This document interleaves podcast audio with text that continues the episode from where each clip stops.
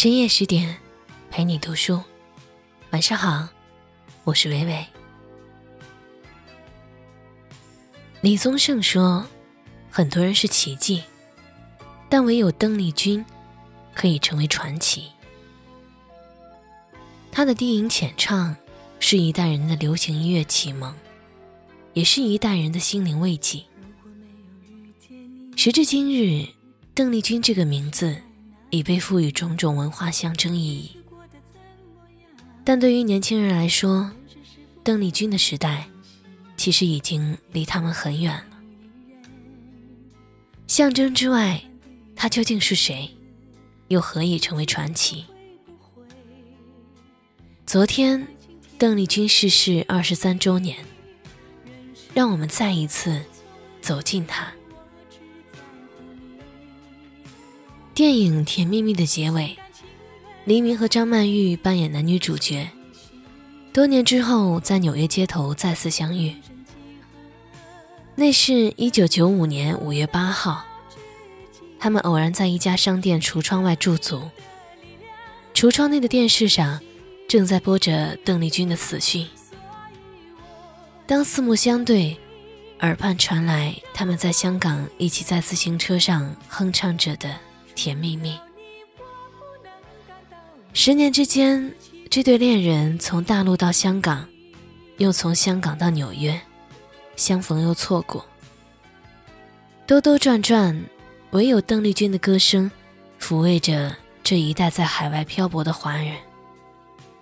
如果把甜蜜蜜的时代往回推十五年，就是冯小刚的《芳华》。黄轩饰演的男主角刘峰。突然向心上人林丁丁表白，并激动地抱住了对方。这个流氓举动被路过的战友发现，活雷锋的形象轰然倒塌，人生命运从此改变。刘峰的意外表白源于听了那首歌。他对林丁丁说：“我觉得这首歌都是唱给我一个人听的，竟往心里钻。”这首歌叫《浓情万缕》，演唱者邓丽君。无独有偶，贾樟柯的电影《站台》里也讲了文工团年轻人的故事。在文革结束后的山西汾阳小镇上，他们身穿喇叭裤，偷偷听敌台，商量着南下广州。从海峡对岸发出的短波中。他们沉沦在邓丽君美酒加咖啡、缠绵悱恻的演绎里。邓丽君甜美温柔的声音，唱着男欢女爱。对于习惯了革命歌曲的文工团少男少女来说，不啻是一场人性解放。同样是在八十年代的山西小城，时年十三岁的邓丽君画传的作者施永刚。这样描述他和邓丽君的第一次邂逅。最初听到邓丽君是在遥远的一九八四年某个平静的早晨，我走在山西小城尘土飞扬的街道上，呆挂在街道边电线杆上的有线广播里，忽然传出这声：“请你的朋友一起来小城来做客。”歌声温软。极富穿透力，在晨间的炊烟中漂浮。那天的景象与歌曲相契在一起，如同一首情景 MV，在晨间的八十年代气质里，永远的印刻在我的记忆中。从芳华站台到甜蜜蜜，从山西到香港、纽约，从文工团青年到海外华人。在躁动的年代里，他浅吟低唱，以万般柔情抚慰了一代人的心灵。没有第二个人，比邓丽君更适合成为华人世界的共同记忆了。一九九五年，《甜蜜蜜》结尾这一刻，邓丽君这个名字第一次出现在了中央电视台的新闻中。可惜这一次，却是死讯。早在一九六七年，邓丽君就开始发行唱片。但直到七十年代末、八十年代初，她的歌曲才通过盗版磁带和无线电波，从东南沿海悄然进入大陆。随着卡式录音机逐渐进入家庭，邓丽君的歌声传播的越来越广。看了十年样板戏之后，人们突然发现，原来歌还可以这样唱。乐评人李婉曾说：“那是一种震撼与反感的交杂。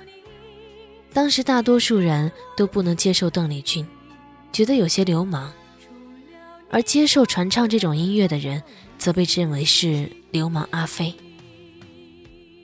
但终究抵不过这靡靡之音的悦耳，情感开始苏醒，人们意识到，除去集体身份外，人还可以是丈夫。”妻子、儿女、情人等各种各样的角色，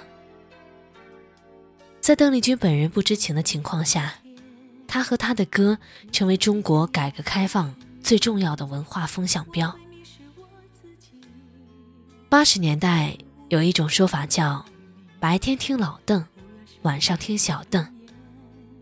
老邓是邓小平，小邓就是邓丽君，这足以彰显。邓丽君在民间的热度。不过，在主流娱乐层面，邓丽君的形象经历了一次反转的过程。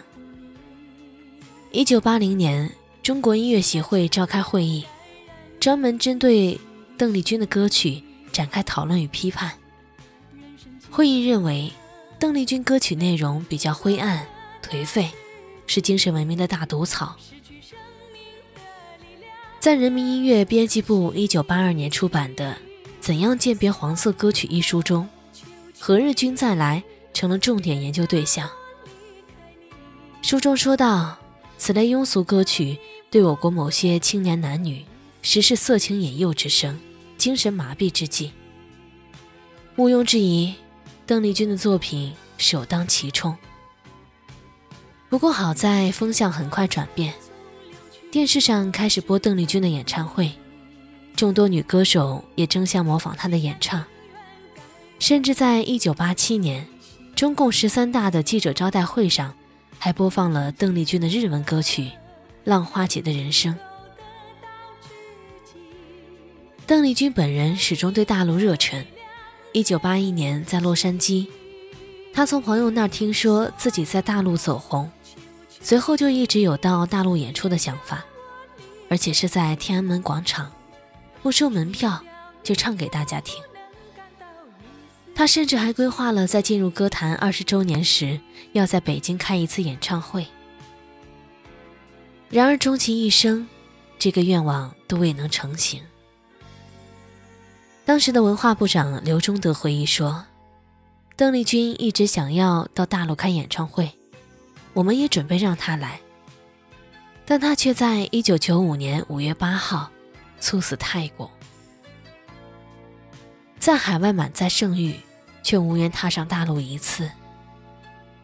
邓丽君的妈妈说：“丽君生前最大的遗憾，不是没有嫁人，而是始终没有机会回到祖籍。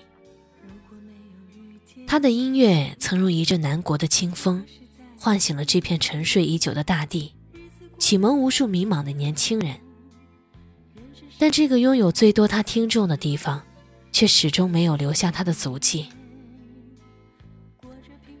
一九九五年五月八号，随着中央电视台新闻里第一次出现“邓丽君”这三个字，天安门唱歌的愿望终究落得大梦一场。邓丽君浓厚的大陆情结，源于她眷村女儿的身份。一九五三年一月二十九号，他出生于台湾云林县。父亲邓叔是军人，祖籍河北，毕业于黄埔军校第十四期。母亲赵素桂则是山东人。邓丽君出生时，家中已有三个哥哥，还未满周岁，他就随父亲的部队迁往台湾南部的台东县。不久后，父亲退伍。一家又搬到屏东市空军机场旁的眷村。五年后又搬到台北县泸州市的眷村。眷村里住着从大陆来台湾的军人和家属，在这里可以听到不同省份的方言，乃至于中国各地民间小调，几乎是整个大陆的缩影。邓丽君在眷村度过了童年，从小对各种方言和地域习惯都不陌生。他很快展现出唱歌天赋。从六岁开始，他跟着台湾空军的乐队四处演出。十三岁时参加唱歌比赛，以一首《彩虹铃》荣获冠军，他也因此正式出道，开启了自己长达三十年的歌唱事业。动荡似乎是邓丽君的宿命，如同幼年时四处迁徙，居无定所。在歌唱事业中，他也多次遭遇波折。第一次波折发生在他成为歌手的第二年。此时的邓丽君已经在台湾各大歌厅享有名气，被奉为“娃娃歌后”。台北的夜巴黎歌厅，她创下了连唱七十天的惊人纪录。如此高强度的演出，必然与学业不能兼顾，他不得不面临二选一的选择。此时的邓丽君已成为家中的顶梁柱，并不富裕的邓家需要她唱歌补贴家用。当时邓家一个月能赚两千元，而邓丽君每月的收入则是六千元或八千元，因此她做出了休学的决定。没有完整接受学校的教育，也成为了他人生中一大遗憾。全身心投入事业，让本来就天赋惊人的邓丽君迅速走红。在出了三张民歌唱片之后。他终于迎来了属于自己的第一首歌《晶晶》，唱片大受欢迎，要排队才能买到。卓越的唱功、温婉的容貌、和蔼可亲的个性，这是人们总结少女邓丽君走红的原因。随后几年里，她又把影响力扩展到了香港和东南亚，巡回演出场场爆满，备受歌迷爱戴。一九七三年。年仅二十岁的邓丽君已扬名整个华人圈，也迎来了第二次转折。她决定进军日本歌坛。当时的日本是全球第二大唱片市场，也拥有亚洲最好的演艺培训制度。这两点正是邓丽君看中的。她不仅仅满足于在华语乐坛中取得的成绩，这个决定最初遭到了父亲的反对。身为军人。他不愿意女儿去一个曾经和自己打过仗的国家。最终，经纪人两次登门拜访邓父，才勉强说服。也或许因为这个原因，在排外性相当强的日本歌坛，邓丽君坚持不取日本艺名，在演出中也经常穿象征中国女性的旗袍，始终以华人形象为荣。远渡重洋意味着全新的开始。她暂时放下了之前的荣光，到了日本，她不再是巨星，而是彻底的新人。而日本歌坛每年都有一两千个新人争相出头，竞争惨烈。邓丽君每星期只有一天是自由的，其余六天全部交给公司。努力却没有换来好结果，第一张日文唱片无论经销或明销惨败。在这张唱片里，不再有熟悉的军事唱法，取而代之的是短短的迷你裙。一边唱歌一边摆出偶像歌手惯用的手势，这一点儿也不适合邓丽君，唱片根本卖不动，在排行榜上只位列七十五位。一次挫折显然不足以打倒她，痛定思痛，她和唱片公司决定回到自己擅长的唱法。一种介于流行与传统之间，曲调悠扬、婉转多变的演唱方式。不久后的第二首歌《空港》大卖七十多万张，彻底打响了邓丽君在日本的知名度。她也因此拿下了一九七四年日本唱片大赏的新人奖。但邓丽君的人生似乎注定多遭意外。一九七九年。在台湾、香港、东南亚、日本都如日中天。何日君再来，千言万语，再见我的爱人，又见炊烟等歌曲红遍亚洲之际，他突然陷入一场假护照风波，致其事业全部停滞。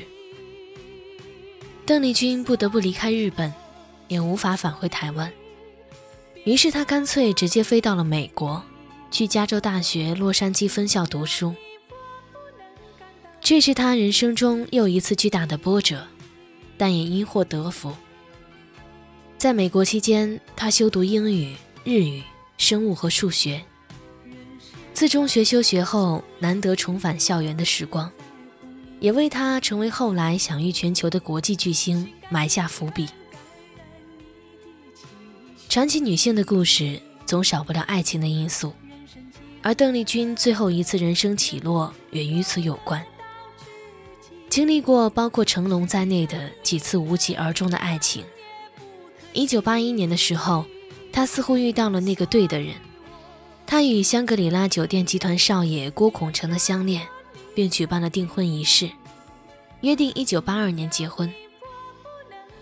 邓丽君的朋友曾回忆说，那是邓丽君最甜蜜幸福的一段日子。她对待这段感情非常认真。为了这段感情，她甚至不再跟日本公司续约。两人订婚后，邓丽君登门拜访郭家，却没有想到当头遭受侮辱。郭家祖母开出了让他难以接受的三个条件：一，要拿出身世历史清白的证明；二，立即退出娱乐圈；三，不得跟任何男性朋友来往。其实，在此之前，邓丽君已经有了隐退的打算，但郭家长辈的态度反而激起了他的叛逆。纵然对郭孔成不舍，但在爱情和唱歌之间，他选择继续唱歌。一九八二年，邓丽君与郭孔成退婚。随后，在一九八三年，她发布古风古韵的《淡淡幽情》专辑，被誉为其演唱事业最高成就。同一年，她还发行了粤语大碟《漫步人生路》。一九八四年，她在香港举办十五周年演唱会，一连六场，门票销售一空，全部观众约十万人。继香港之后。又在台湾、马来西亚和新加坡巡演。整个八十年代后期，邓丽君在日本拿奖拿到手软，动辄百万张级别的销量，难以撼动的巨星。曾经在一次台北的演出中，邓丽君唱完六十分钟，临时起意要再唱一首《何日君再来》。前奏音乐响起，他娓娓道来：“我十四岁出道。”一转眼十几年过去了，这中间所经历的酸甜苦辣，真是一言难尽。站在同样的舞台上，当年那个四处跑场演出、看尽众人脸色的小女孩，如今有了自己的乐团，想唱多久唱多久。她脸上挂着泪，声音哽咽，却笑着唱出：“好花不常开，好景不常在。”愁堆解笑眉，泪洒相思带。今宵离别后，何日君再来？八十年代末，邓丽君逐渐淡出公众视线。她说：“经过二十多年的演唱，此时希望稍微停下来，过宁静平淡的生活，把以前的日子留作美好的回忆。”人生最后那几年，她在香港、巴黎、清迈来回定居。并结识了最后一任恋人，比他小十五岁的法国摄影师保罗。一九九五年五月八号，泰国清迈梅坪酒店一五零二总统套房内，邓丽君突发哮喘，与世长辞。五月十一号，遗体返回台湾，二十万人在殡仪馆外彻夜排队，向邓丽君做最后的告别。一代歌姬香消玉损，短暂的人生中，邓丽君留下了三百余张唱片，唱过两千多首歌。一九九五年，邓丽君逝世的这一年，梅艳芳开启了首次内地巡演，张国荣以宠爱复出歌坛，离那个令人悲伤的2003年还有尚有七年的时间。唱着《千千阙歌》的陈慧娴正式复出，四大天王风头正劲。张信哲推出巅峰之作《宽容》，王菲的《天空》全亚洲卖了两百万张，林忆莲的《伤痕》则是四百万张。王力宏初出茅庐，张惠妹。即将出道，而被邓丽君唤醒的内地流行乐，魔岩三杰刚刚在红磡开了演唱会，杨钰莹和毛宁这对金童玉女，让内地也有了自己的初代偶像。那是一个华语乐坛的巅峰时代，对邓丽君的怀念，也是对华语音乐曾经辉煌的追忆。在文章的结尾，想宣布一个好消息：为了帮助大家提升自己的素养和层次，十点读书开放了一座成长图书馆。在这里，既有《解忧杂货店》《生肖课的救赎》《简爱》这样影响全世界的世界名作，也有《自控力》《非暴力沟通》这样的职场实用宝典。免费开放十天，陪你听本书。如果你有兴趣，欢迎搜索关注微信公众号“十点读书”，进入成长图书馆，跟我一起阅读好书，成为更好的自己。深夜十点陪你读书，我是伟伟，我站在原地等你回来。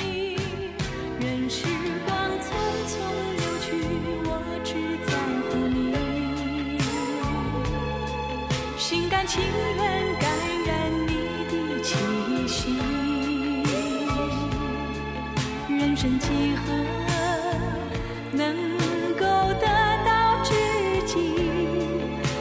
去生命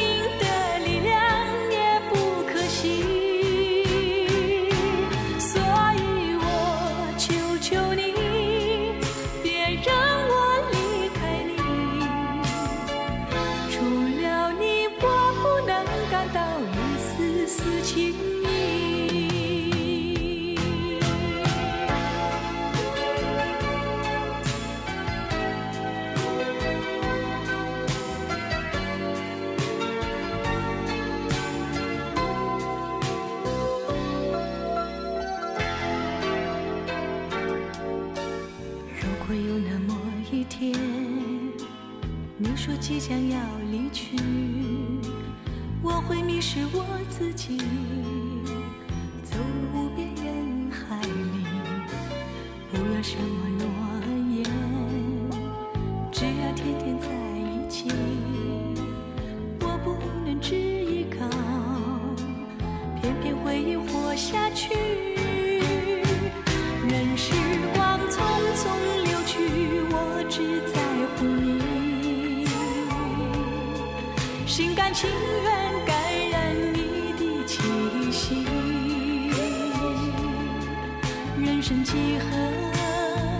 能够得到知己？失去生命